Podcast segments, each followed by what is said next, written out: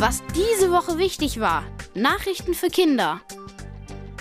Herzlich willkommen bei den Kindernachrichten in Gebärdensprache. Und das sind die Themen. In dieser Sendung sprechen wir wieder über die Lage im Gazastreifen. Dort wird ja seit Wochen gekämpft und jeden Tag versuchen tausende Menschen, sich in Sicherheit zu bringen. Unser zweites Thema kommt aus Hamburg, wo es in dieser Woche Alarm an zwei Schulen und einen großen Polizeieinsatz gegeben hat. Und zum Schluss der Sendung gucken wir uns eine besondere Landkarte an, den Glücksatlas.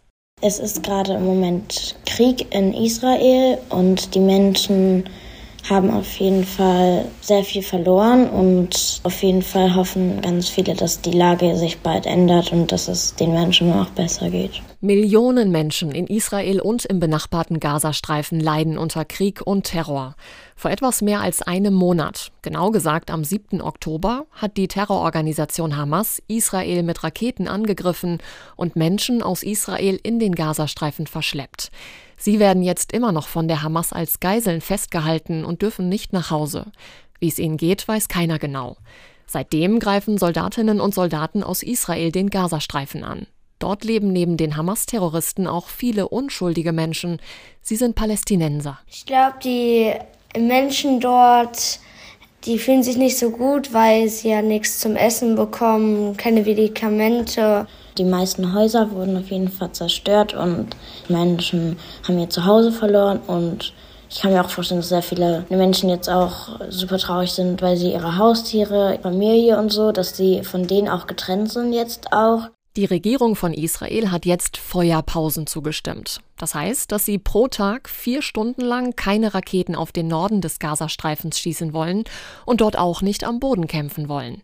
Dadurch sollen auch mehr Kinder und Erwachsene, die im Norden ihr Zuhause haben, in den Süden flüchten können. Weil Ägypten die Grenze aufgemacht hat, dass die Leute im Gazastreifen jetzt raus konnten. Die Menschen hoffen, dass sie in Ägypten in Sicherheit sind. Bisher durften aber nur wenige über die Grenze in der Stadt Rafah gehen. Ich habe auch noch gehört, dass die Leute, die dann halt alles verloren hatten, dass sie dann gar kein Essen und Medikamente und sowas bekommen konnten, weil die äh, Laster mit den äh, Ladungen, die kamen nicht durch äh, die Grenze und das war ganz schlechter.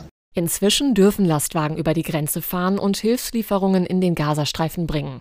Aber bisher sind noch nicht genug Lkw angekommen, um allen Menschen zu helfen, sagen Expertinnen und Experten. Also die Leute da, die brauchen viel Unterstützung und die brauchen auch ja Häuser, weil die meisten zerstört wurden. Die brauchen ähm, Essen und Trinken dass sie auch Medikamente brauchen. Ich denke natürlich auch Hoffnung, dass es alles irgendwann vorbei ist und dass es ihnen wieder gut gehen wird. Und natürlich hoffen auch die Menschen in Israel, dass sie bald wieder ohne Angriffe der Hamas sicher und in Frieden leben können.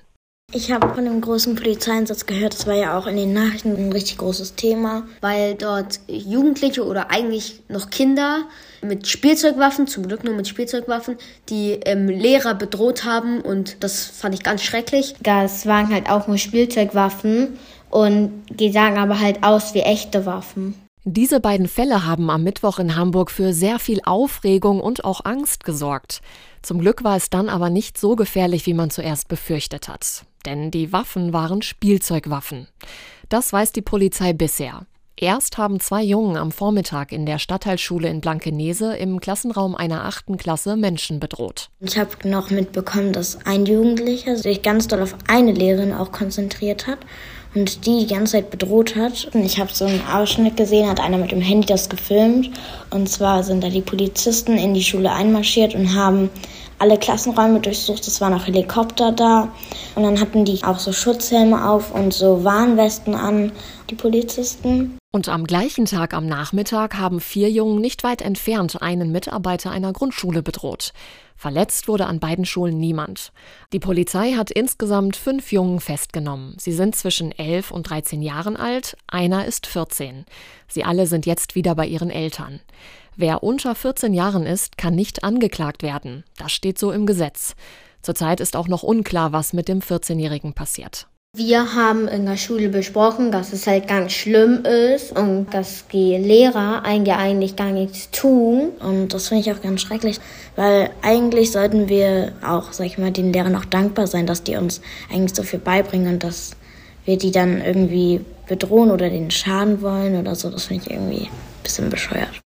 Ich habe gehört, dass es so einen Glücksatlas gibt, auf dem sozusagen eingezeichnet ist, äh, wo die Menschen besonders glücklich sind.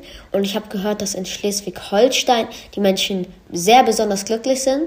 Jedes Jahr veröffentlichen Wissenschaftlerinnen und Wissenschaftler diesen Glücksatlas für ganz Deutschland. Schleswig-Holstein ist darin schon zum elften Mal hintereinander auf Platz 1. Viele Menschen dort haben den Wissenschaftlern gesagt, dass sie mit ihrem Beruf, dem Familienleben und mit ihrer Gesundheit sehr zufrieden sind. Auf Platz 2 kommt Hamburg, Niedersachsen liegt von allen 16 Bundesländern auf Platz 10 und Mecklenburg-Vorpommern ganz hinten. Viele Menschen dort sind unzufrieden damit, wie viel sie verdienen. Aber die Landschaft in ihrem Bundesland lieben sie sehr. Wir haben die Kinder am Gymnasium Dörbsweg in Hamburg gefragt, was macht euch im Leben glücklich? Ich mag besonders, dass ich so ein schönes Leben habe, ich habe auch sehr tolle Freunde, tolle Eltern. Also mich macht es glücklich, wenn ich Gitarre oder E-Gitarre spielen kann und dann etwas Neues lernen kann sozusagen. Also zum Beispiel mein Opa, der freut sich dann immer ganz besonders, wenn ich ein neues Stück dann auf der Gitarre zum Beispiel spielen kann. Mich macht es glücklich, wenn ich mit meinen Freunden also telefoniere, spiele und ich mag es auch sehr gerne, wenn ich im Urlaub bin. Ich bin glücklich über mein Leben über meine Schule, über meine Erfolge. Mich macht es immer glücklich, wenn ich mit meiner Familie Ausflüge mache und mich macht es glücklich, wenn ich immer zur Feuerwehr gehe. Das waren die Kindernachrichten in Gebärdensprache. Bis zum nächsten Mal.